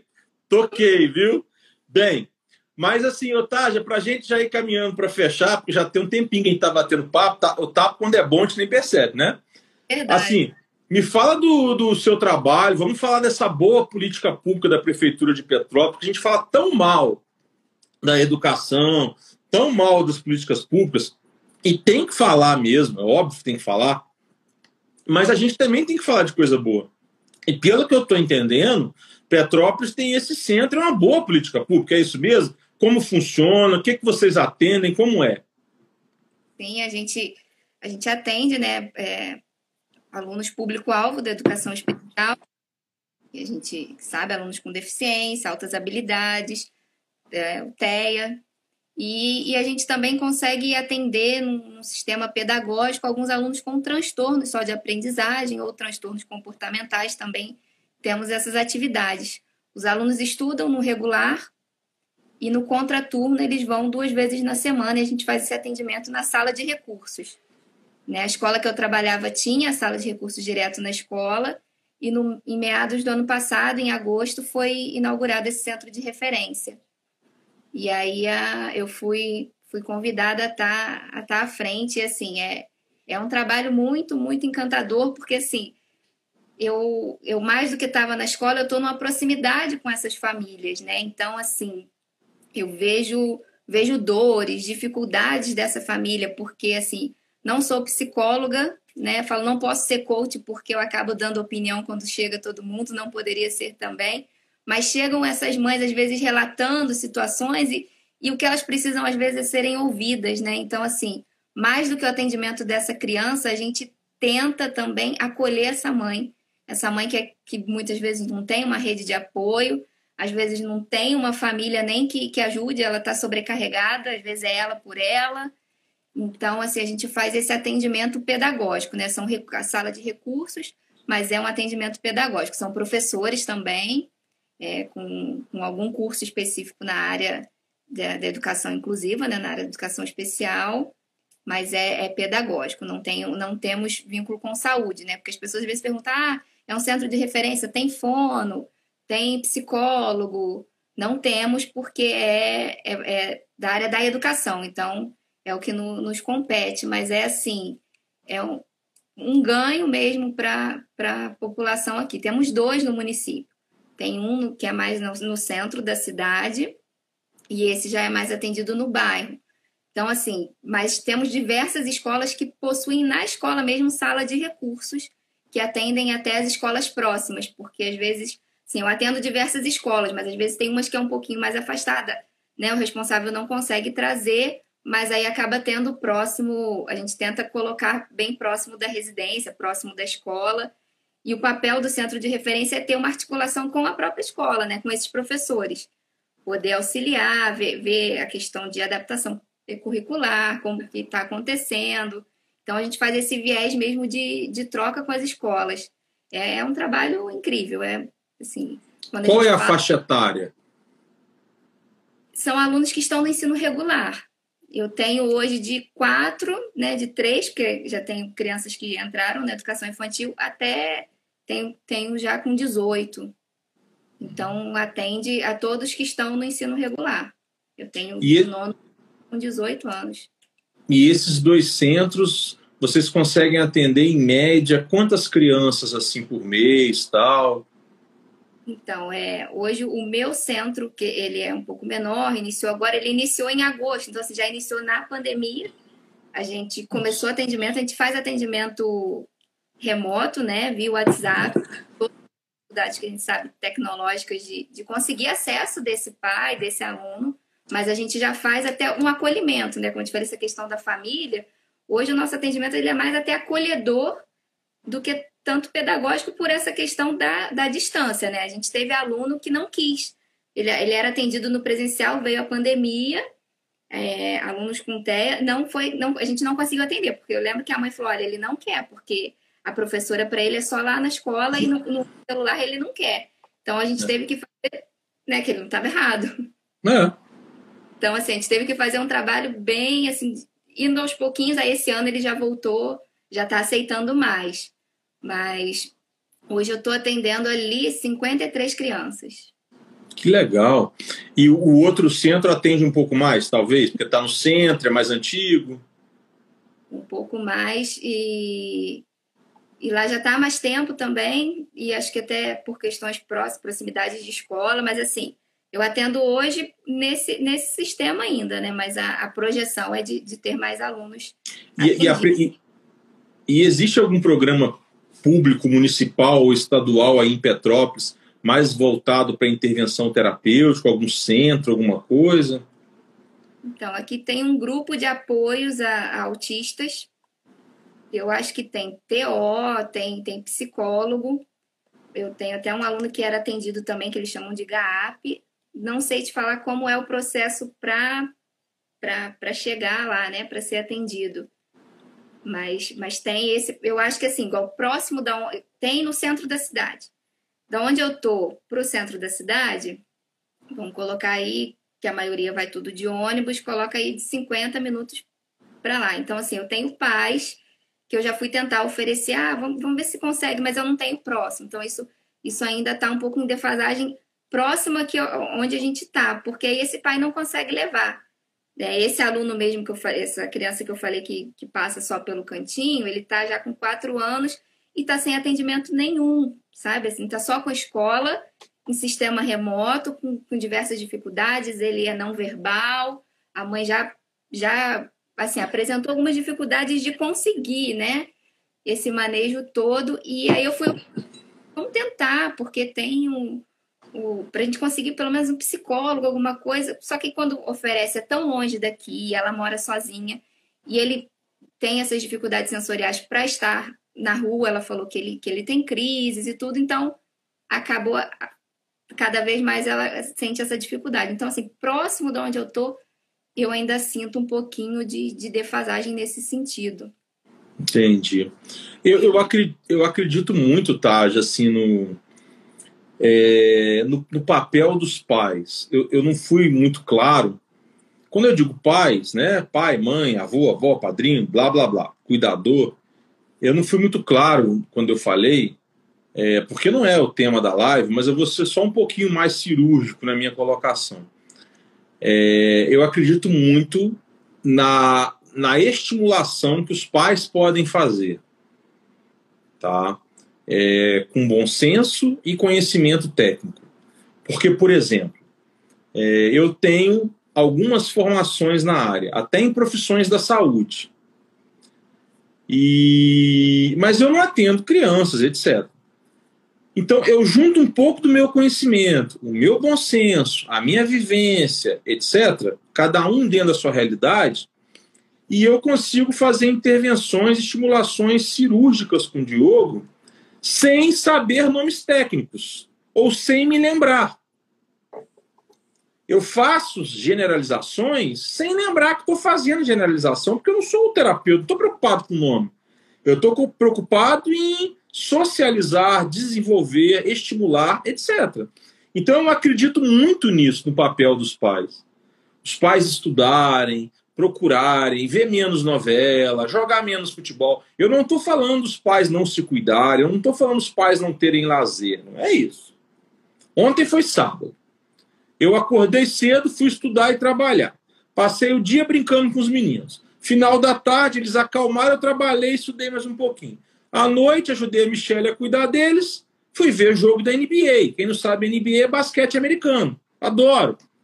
Depois fui passear com as cachorras aqui no condomínio. Então, assim, não é não se cuidar, mas percebam que eu não fiquei o sábado todo não fazendo nada. Então, assim, dá para ter um equilíbrio. É isso que eu estou falando cada um dentro da sua realidade, dentro do seu contexto, dentro das suas possibilidades, inclusive intelectuais, etc. Mas é possível absorver, adquirir conhecimento, trocar ideia, ler alguma coisa, ver vídeos, etc., fazer um curso, cada um dentro da sua realidade. Por quê?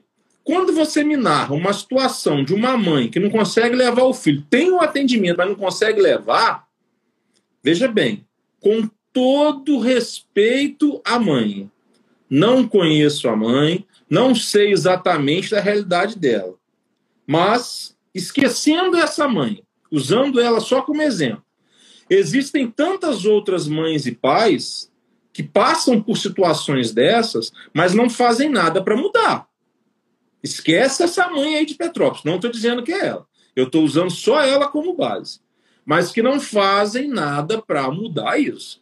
Não compra essa briga, não se esforça para levar o filho. Esquece essa mãe aí. Não estou falando dela.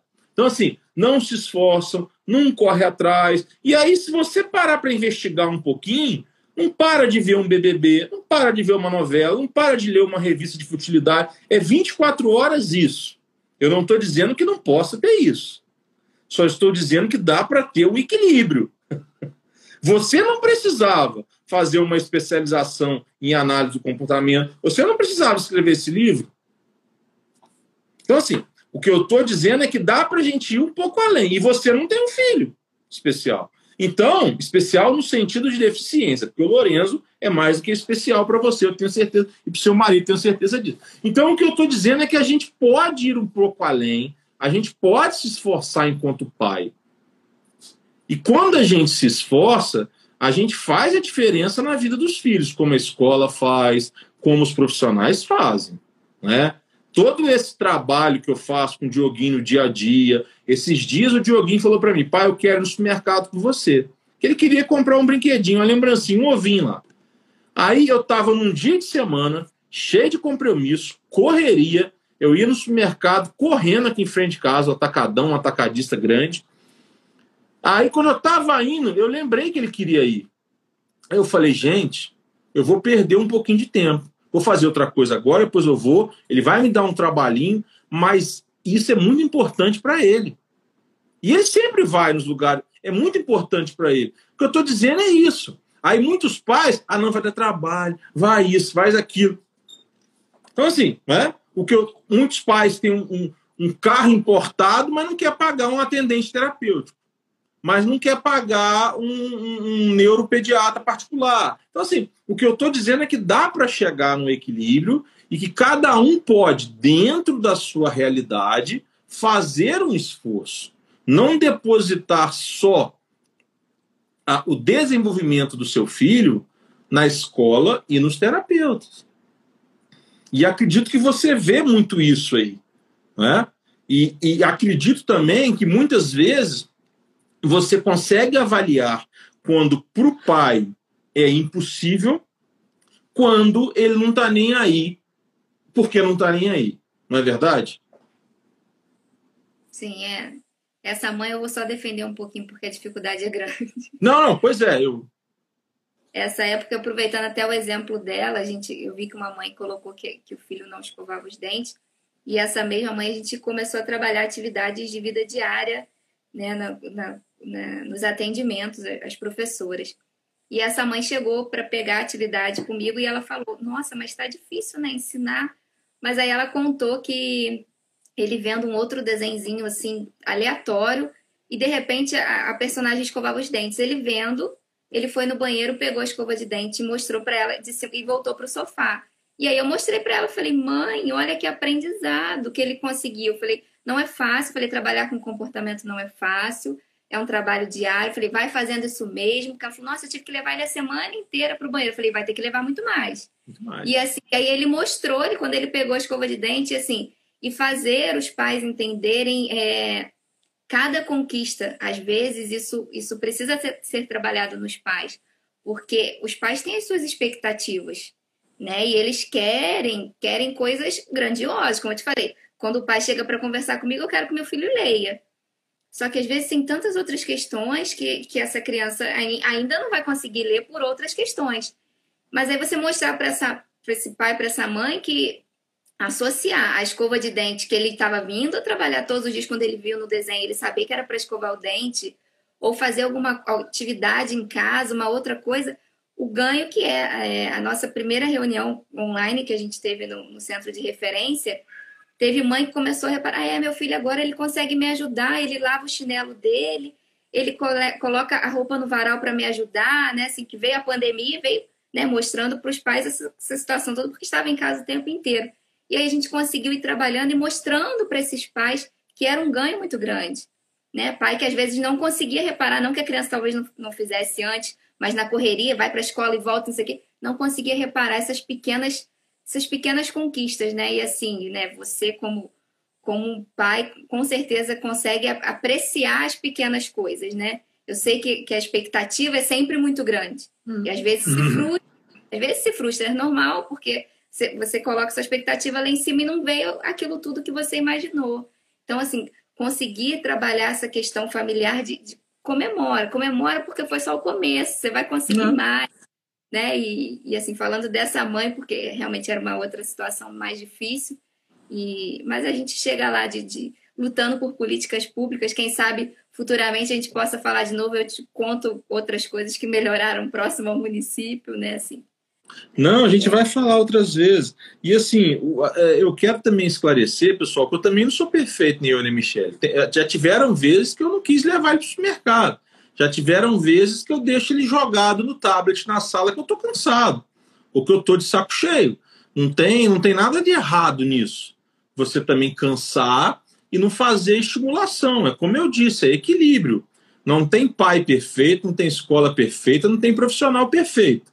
Eu só acho que a gente tem que fazer o máximo de esforço possível, buscar o equilíbrio e deitar a cabeça no travesseiro e falar: putz, eu fiz o máximo que deu hoje. Putz, amanhã eu fiz o máximo que deu hoje. Depois de amanhã, putz, eu fiz o máximo que deu hoje. É assim, né? É, e é claro, tá? Eu só usei ela o caso como ponte, né? Para as pessoas entenderem. Eu sempre falo isso porque assim, aí as pessoas às vezes acham: ah, mas vocês são perfeitos. Não, Nada de perfeito, nada de perfeito. Eu só falo que a gente precisa se conscientizar, os pais precisam se conscientizar disso, que tem que dar o seu esforço, tem que dar o sangue né, para o desenvolvimento do filho. Né? Desenvolvimento infantil é muito importante para qualquer tipo de, de criança e jovem, né? não só para os autistas. Bem, Otávio, você... Independente de ser ser criança atípica ou não, a gente vai errar também, né? Eu, como mãe, com certeza, diversas vezes acabo errando, reforçando o comportamento errado, uhum. que, que, a gente acha que, ah, não, tá tudo certo e não tava, eu poderia ter pensado de uma outra forma, mas às vezes o que é mais fácil naquele momento, a gente vai agir por ser mais prático, por é. demandar trabalho nosso, porque a gente sabe a correria que é o dia a dia, então, assim, errar todo mundo vai errar, né? Assim, a gente precisa é tentar acertar mas sabendo que o erro vai acontecer, mas é, é você falou, é dando o melhor para o seu filho, independente de, de, um diagnóstico ou não, né? É sendo o melhor pai, a melhor mãe que a gente possa é, ser. É. Otália, é, eu quero te agradecer novamente. Eu acho que está na hora da gente acabar. O que, que você acha? A participação é, foi muito legal, está dentro do que eu esperava, o nosso bate-papo, informal, tranquilo. Imagino que tenha ocorrido também conforme eu te prometi, né? Não, não, não precisamos planejar nenhum tipo de bate-papo quando, quando você tem duas pessoas bem intencionadas e numa sincronia da mesma causa, né? Que é prestar uma informação dentro daquilo que você é capaz. Né? Então, assim, eu acho que foi muito bom. Acho que as pessoas gostaram muito. Acho que esse vídeo, esse conteúdo vai vai vai ser bem compartilhado, vai ser bem visualizado lá no canal da Michelle, Mi Freitas Autismo, para quem quiser seguir nesse canal aqui, melhor dizendo, quem quiser seguir, se fizer sentido para vocês, sigam, é um canal com muito conteúdo, muito legal. Se quiserem seguir o meu canal também, Diogo Muito Além, meu perfil, melhor dizendo, Diogo Muito Além do Direito, se fizer sentido para sentido vocês, se fizer sentido também, sigam lá o canal da Taja, ela vai falar de novo o canal, se ela quiser ela vai escrever novamente aí. E eu recomendo muito o livro, e não recomendo porque eu ganhei não, tá? E porque a gente ganha aqui muita coisa, vocês podem acreditar, a gente ganha muita coisa aqui, viu? É... E nem estou ganhando comissão na venda também não, tá? É... Eu recomendo porque o livro, de fato, o livro é legal, tá? O livro vale a pena, a ideia é boa, o livro tá legal e é por isso que eu recomendo. E eu chamei a Tádia para conversar, não foi só por causa do livro, mas é porque é, eu agreguei o livro com é, uma professora com experiência na área. Então, assim, para nós é muito importante, porque por mais que um professor não seja da área da saúde, um professor entende de desenvolvimento infantil. Né? Não tem nenhum profissional, seja um educador físico, um psicomotricista, um médico, que trabalhe com criança que não entenda de, educação, de desenvolvimento infantil. Porque senão não tem como ele trabalhar com criança. Não tem um pai, não tem um pai, não tem um avô que criou um filho que não entenda de desenvolvimento infantil. Que não seja do filho dele, do neto dele. Então, assim, é, existem várias formas de você entender de desenvolvimento infantil de enxergar o desenvolvimento infantil. E reconhecer essa capacidade, essa experiência dos professores é, é uma coisa muito importante para os pais, para os profissionais da saúde. E nós aqui do IAC, tanto eu quanto a Michelle, nós reconhecemos isso. Tá, tá? Eu quero deixar isso bem claro para você e para todos os profissionais da educação que estão vendo, ou que viram, ou que virão a assistir essa live. Bem, é, é isso. Você quer fazer algum, mais, algum comentário a mais? Oh, só agradecer a oportunidade, né? Porque além de falar, a gente não está aqui como um canal. A, a, ideia não era nem fazer isso para divulgar o livro para vender. E assim, é, a ideia não é essa, era, era justamente a gente poder trocar e de alguma forma agregar na vida de alguém, né? Que seja para o início de uma reflexão para tipo, é, eu preciso estudar mais, eu vou buscar isso um pouco mais, ou é, eu estou no caminho certo, né? E quanta coisa a gente conversou aqui, poder agregar e assim, só te agradecer, porque realmente foi, foi muito leve e tranquilo, né? Quando a gente se falou, eu falei, eu estou com medo. Quem me conhece, para todo mundo, eu falei, eu estou muito nervosa do que vai ser. A gente não não fez roteiro, a gente não, não eu falei, eu não sei nem o que o que eu vou falar. Para falar a verdade, assim, vou falar do meu livro e o que mais? E aí a gente está falando nem sei há quanto tempo aqui, o assunto foi vindo e assim, foi, foi maravilhoso. Né? Se, se teve alguma pergunta, desculpa, porque eu realmente não consegui prestar atenção nas duas coisas e queria falar, não consegui ler, e às vezes, se alguém perguntou, não respondi, mas pode entrar lá no, no meu perfil. E agradeço, é só, só gratidão mesmo, e assim, que seja a primeira de muitas, né? Que a gente possa novamente conversar por, sobre outros assuntos, outras coisas, porque foi, foi realmente muito bom. Agradeço muito. Faremos isso. A única pergunta que você não respondeu é o preço do livro. Eu estou acompanhando aqui. Aí, se você quiser falar, você fala. Se não, você fala no seu direct. Não, posso até falar aqui. Quem quiser saber, o livro é 30 reais com cinco reais de frete. Então, assim, como eu via, alguém falou assim, ah, vai para o Acre, vai para outro lugar, isso passou mais ou menos, então é 35 o livro, né? Com frete, com tudo. Posso falar, que aí já, já até sabe, quem vai seguir lá já está até sabendo.